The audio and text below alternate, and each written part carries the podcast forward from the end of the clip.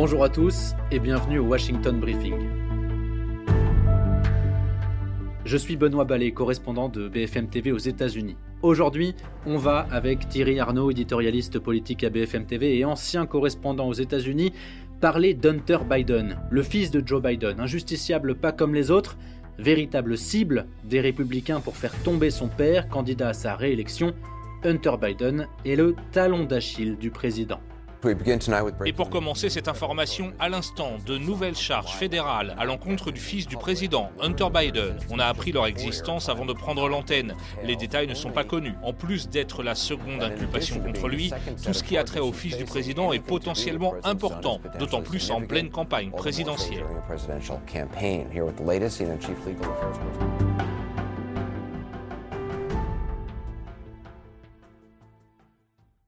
Salut Thierry. Salut Benoît. Comment ça va à Paris? Bah écoute, c'est les joies du mois de décembre, la grisaille parisienne que, que tu connais et qui doit beaucoup te manquer, j'imagine. Énormément. Ouais, ouais. Non, c'est l'avantage de Washington, c'est qu'il fait extrêmement beau tout le temps. Moi, j'habitais à New York et c'était vraiment aussi le, le côté très sympa de l'hiver, qui est souvent un hiver euh, sec, ensoleillé, et le jour se lève beaucoup plus tôt, ce qui est aussi vachement agréable en fait. Aujourd'hui, Thierry, on va parler d'Hunter Biden. C'est le fils du président. Il est véritablement Hunter Biden, la cible on sent que c'est le talon d'Achille du président, c'est-à-dire que en visant Hunter Biden, les républicains espèrent faire tomber le président. Est-ce que tu as ce sentiment aussi? Oui, c'est exactement ça. Et c'est vraiment un grand classique des campagnes américaines. Alors, c'est pas toujours le fils, des fois c'est euh, le frère, des fois c'est un autre membre de la famille, euh, des fois c'est une histoire qui est dans le passé du candidat. Mais il y a toujours, et en particulier chez les républicains, cette, euh, cette capacité à se concentrer sur un point faible, essayer de trouver le talon d'Achille et pilonner, pilonner, pilonner pendant toute la campagne. Joe Biden, il a une affection très forte pour Hunter parce que quand il avait 30 euh, ans, en 1972, il était tout juste élu euh, sénateur. Et là, il y a eu un terrible accident de voiture. Sa femme, sa fille sont décédés. Son fils aîné est décédé d'un cancer en 2015, Beau. Et donc aujourd'hui, Hunter, c'est le seul fils qu'il reste à Joe Biden de cette première union. Il se trouve que on, est en train d'avoir cette conversation le 18 décembre, c'est-à-dire 51 ans jour pour jour après l'accident tragique du 18 décembre 1972. Et d'ailleurs aujourd'hui, Benoît, comme chaque année, euh, Joe Biden, il a commencé sa journée euh, par une messe et par une visite à un cimetière où il est allé se recueillir sur, le, sur la tombe de sa femme et la tombe de sa petite fille. Et d'ailleurs, Hunter Biden était, présent. Hein. J'ai vu les photos euh, dans la presse américaine. Exactement, ouais. ouais, Et ils y vont tous les ans. Et il euh, faut juste peut-être raconter un peu ce, ce qui se passe ce jour-là, parce que ils ont 30 ans, euh, Joe Biden et sa femme. Il vient d'être élu sénateur. Il a une vie fabuleuse devant lui. Euh, euh, il a cette femme magnifique, il a ses trois super beaux enfants. Elle va faire du euh, shopping, elle part faire des courses, elle a les trois enfants à l'arrière de la voiture. Et là, on ne sait pas très bien ce qui se passe, mais manifestement, pour une raison qui est pas claire, elle ne s'arrête pas au stop, alors qu'il y a un camion qui arrive et qui va littéralement pulvériser la voiture dans laquelle elle se trouve avec ses trois enfants. Elle va mourir. Le bébé, la petite fille Naomi, elle va mourir aussi. Elle a 13 mois. Et puis euh, Hunter, lui, euh, il est euh, blessé à la tête. Et son frère, Beau Biden, il se casse la jambe. Et on a ces images incroyables que tu as dû voir de Joe Biden qui prête son premier serment de sénateur dans la chambre d'hôpital de son fils. Il y a un secrétaire du Sénat qui s'est déplacé et il démarre comme ça sa carrière euh, politique, euh, évidemment, avec un, traumatisme incroyable qui va, le, qui va le suivre euh, toute sa vie et qui va profondément marquer Hunter Biden d'ailleurs. Oui, parce que effectivement, il y a un traumatisme très fort, mais qui est pour Hunter Biden, j'ai l'impression, accentué par, en 2015, la mort de son frère aîné, qui rajoute à cette, à cette tragédie familiale. Et à partir de là, il y a comme une descente aux enfers pour euh, Hunter Biden.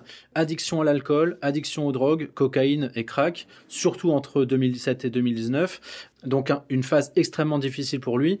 Et son père, d'ailleurs, Joe Biden, était au courant de tout ça. Il s'est toujours montré euh, très proche, il a toujours défendu euh, son fils.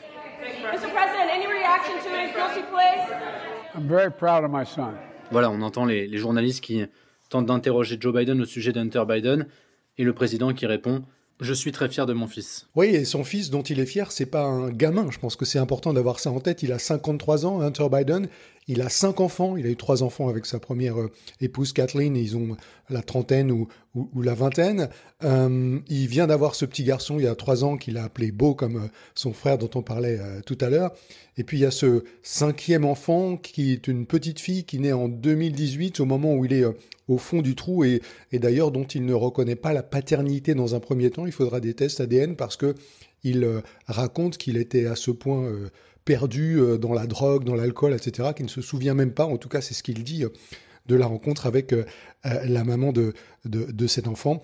Donc ce fils dont il est fier, c'est un fils qui s'est perdu complètement, qui a totalement sombré dans l'alcool et dans la drogue pendant trois ans quand même. Oui, et d'ailleurs, sont sortis dans la presse de, de véritables frasques avec un Hunter Biden qui a régulièrement recours aux escort girls, qui dépense un fric pas possible dans les hôtels de luxe, euh, dans des locations euh, immobilières aussi. Avec des chiffres qui sont quand même vertigineux, puisqu'on raconte qu'il a retiré pratiquement 1 700 000 dollars dans des distributeurs de billets pendant trois ans. Ça paraît absolument incroyable pour euh, acheter de la drogue, pour effectivement avoir recours à des escort girls, pour, euh, pour acheter de l'alcool.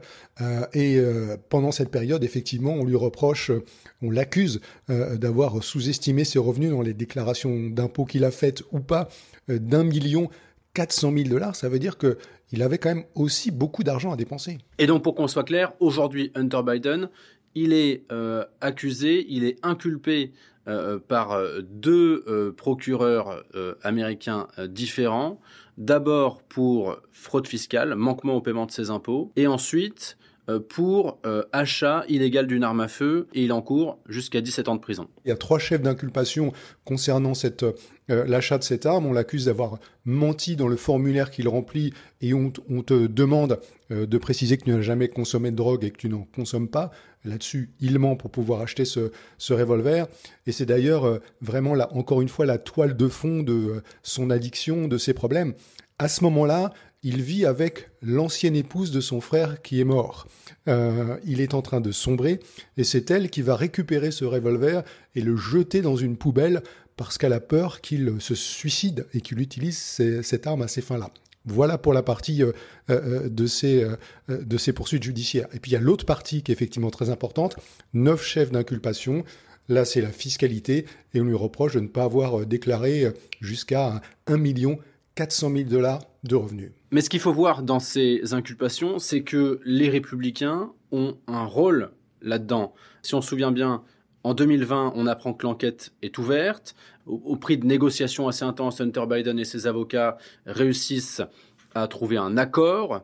Et les républicains apprennent qu'il y a cet accord et là décident de le faire capoter. Ça montre à nouveau la justice à deux vitesses des États-Unis. Si vous êtes le principal opposant politique au président, le ministère de la Justice tente littéralement de vous emprisonner. Si vous êtes le fils du président, vous avez droit à un traitement de faveur. Et on l'aura compris, le principal opposant au président auquel fait référence Kevin McCarthy, le speaker de la Chambre des représentants, leader des républicains dans cette interview, n'est autre que Donald Trump. Oui, ils vont exercer une pression politique euh, très forte sur, très forte sur un juge qui va effectivement dénoncer cet accord et renvoyer euh, Hunter Biden à la case départ. Et donc, le 14 septembre dernier, la première inculpation tombe. Breaking news, President Joe Biden's son Hunter has been Et moins de deux mois après, c'est au tour de la deuxième inculpation d'arriver. Commençons ce soir avec ces très sérieuses charges criminelles auxquelles fait face le fils du président, Hunter Biden. L'inculpation tombée hier est à couper le souffle par l'étendue des poursuites contre lui. Il se serait soustrait aux impôts pendant plusieurs années pour un montant de plus d'un million de dollars. Ça, ce sont les poursuites judiciaires qui concernent Hunter Biden seul, mais il y a évidemment parallèlement d'autres poursuites au Congrès lancées par les républicains avec cet impeachment de Joe Biden. On poursuit ce flash spécial ce soir. La Chambre votait pour formaliser l'enquête en destitution du président Biden et le oui l'a emporté. Et là, l'objectif, c'est de montrer que les turpitudes de son fils euh, ont été commises avec la complicité ou peut-être même avec la participation du président américain, qu'il s'agisse du business qu'il a monté euh, en Ukraine ou de ses relations euh, également commerciales avec la Chine, par exemple. Parce que donc, si on revient encore une fois en arrière, en 2014, Hunter Biden, il est consultant et là, il entre euh, en tant que consultant dans une entreprise ukrainienne qui est spécialisée dans, dans l'énergie, qui s'appelle Burisma. Et à ce moment-là, son père, Joe Biden, lui est vice-président de Barack Obama, c'est le deuxième homme le plus puissant des États-Unis. Et Joe Biden a en charge de superviser euh, le processus de lutte anti-corruption euh, depuis les États-Unis, le processus qui, a lieu en Ukraine. Et les républicains vont se concentrer sur un fait très précis, euh, c'est que durant ce mandat de, Joe Biden, le procureur général ukrainien, qui est en charge de, de la lutte anticorruption dans son pays, est démis de ses fonctions par le gouvernement ukrainien. Et les républicains vont dire, c'est quand même très bizarre que Joe Biden le père euh, fasse en sorte que ce procureur général ukrainien soit démis de ses fonctions. Nous, on pense, les républicains, que ce procureur était en train d'enquêter sur les agissements de Hunter Biden et que donc le fils a été protégé par le père. Voilà, ça fait partie euh, des éléments qui sont considérés comme centraux par les républicains dans ce, dossier. Ils s'appuient notamment euh, euh, pour essayer de monter leurs accusations sur ce qui a été trouvé dans le disque dur d'un ordinateur d'Hunter Biden. Il se trouve que en 2019, il apporte trois ordinateurs portables à réparer dans une boutique euh, un disque dur va être euh, extrait, il va atterrir au FBI, il va être récupéré par les adversaires politiques de, Joe Biden, et il y a dans ce, disque dur tout un tas de, d'échanges euh, confidentiels qui concernent le business, qui concernent d'ailleurs aussi la vie privée et des photos compromettantes d'Hunter Biden qui vont sortir un peu partout dans la presse conservatrice. Mais qui surtout va permettre aux républicains d'essayer de monter ce dossier même si au moment où on se parle, et c'est important de le dire, Benoît, dans ce dossier, il n'y a rien pour l'instant qui incrimine clairement et explicitement Joe Biden. Et d'ailleurs, Hunter Biden, il devait être interrogé par le Congrès dans cette démarche, dans cette enquête en destitution qui a été officiellement ouverte contre son père Joe Biden. Et c'est aussi sa ligne de défense de dire que les républicains n'ont aucune preuve. Quand je touchais le fond à cause de mes addictions, j'ai été extrêmement irresponsable vis-à-vis de mes dépenses. Mais suggérer que cela légitime d'ouvrir une enquête en destitution, cela va au-delà de l'absurde. C'est honteux. Il n'existe pas de preuves pour étayer les soupçons selon lesquels mon père était financièrement impliqué dans mes affaires parce que ce n'est pas arrivé. Et donc, si on se résume, Hunter Biden, il est visé par euh, deux inculpations fédérales, ce qui est quand même très grave. Il est au centre d'une enquête en destitution contre son père. Ça donne véritablement l'impression que les républicains vont essayer euh, d'abattre le fils pour toucher le père. Exactement, c'est ça. Et le fils sait très bien qu'il les aide euh, dans cette démarche, évidemment en raison de sa conduite personnelle, en raison de ses pratiques en, termes de business aussi. On parlait de l'Ukraine à l'instant, on aurait pu parler de, de la Chine par exemple, où, hein, euh, où il a également fait du business alors que son père était vice-président et, alors qu'il venait de l'accompagner quelques jours plus tôt euh, en voyage officiel à, à, Shanghai. Il a à chaque fois cherché à utiliser son nom pour euh, monter des business et gagner de l'argent.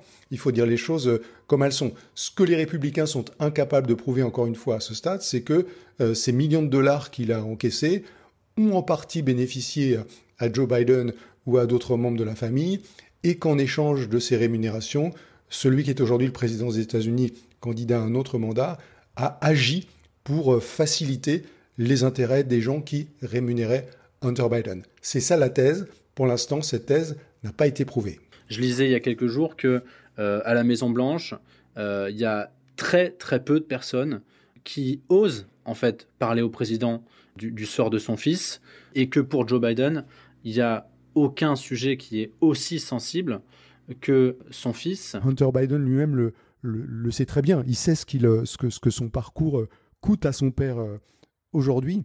et, il dit d'ailleurs qu'il sait très bien, pour cette raison-là, que euh, ça ne va pas s'arrêter. Ils essaient de détruire une présidence. Donc ça n'a rien à voir avec moi. Ce qu'ils essaient de faire, ce qu'ils ont en tête, c'est de me tuer. Parce qu'ils savent que mon père ne serait pas capable de le supporter. Voilà comment ils veulent détruire une présidence. Pour autant, cette procédure d'impeachment euh, c'est pas encore très clair euh, l'impact qu'elle pourra avoir euh, sur sa campagne présidentielle. En tout cas, c'est comme ça que je le perçois. on sait que cette procédure, elle a très peu de chances d'aboutir, ne serait-ce que parce que le Sénat, qui devrait à la fin faire le procès de Joe Biden, est à majorité démocrate, donc acquittera Joe Biden si cette enquête va jusque-là Oui, en fait, pour dire les choses brutalement, franchement, juridiquement, c'est une blague, cet impeachment. C'est pas juridiquement sérieux ça n'a qu'un seul objectif qui est un objectif politique. C'est de dire Trump, il a été euh, deux fois euh, la cible de ces procédures d'impeachment. Euh, pour des raisons qui étaient quand même un peu plus solides, un peu plus sérieuses, de l'abus de pouvoir, de l'obstruction du Congrès. la deuxième fois, c'était pour les manipulations, pour essayer de changer le résultat de, l'élection. Et donc le but politique, il est très simple, c'est de dire, bah, vous voyez, Joe Biden aussi, lui, il a eu un impeachment. Donc c'est en quelque sorte de pouvoir dire à un moment donné un partout la balle au centre. C'est ça, ça la raison d'être de, cette, de cette euh, procédure. C'est la même chose pour les procès, en fait, parce que Hunter Biden, il a deux procès devant lui, on en a parlé, pour fraude fiscale et pour achat illégal d'une arme à feu.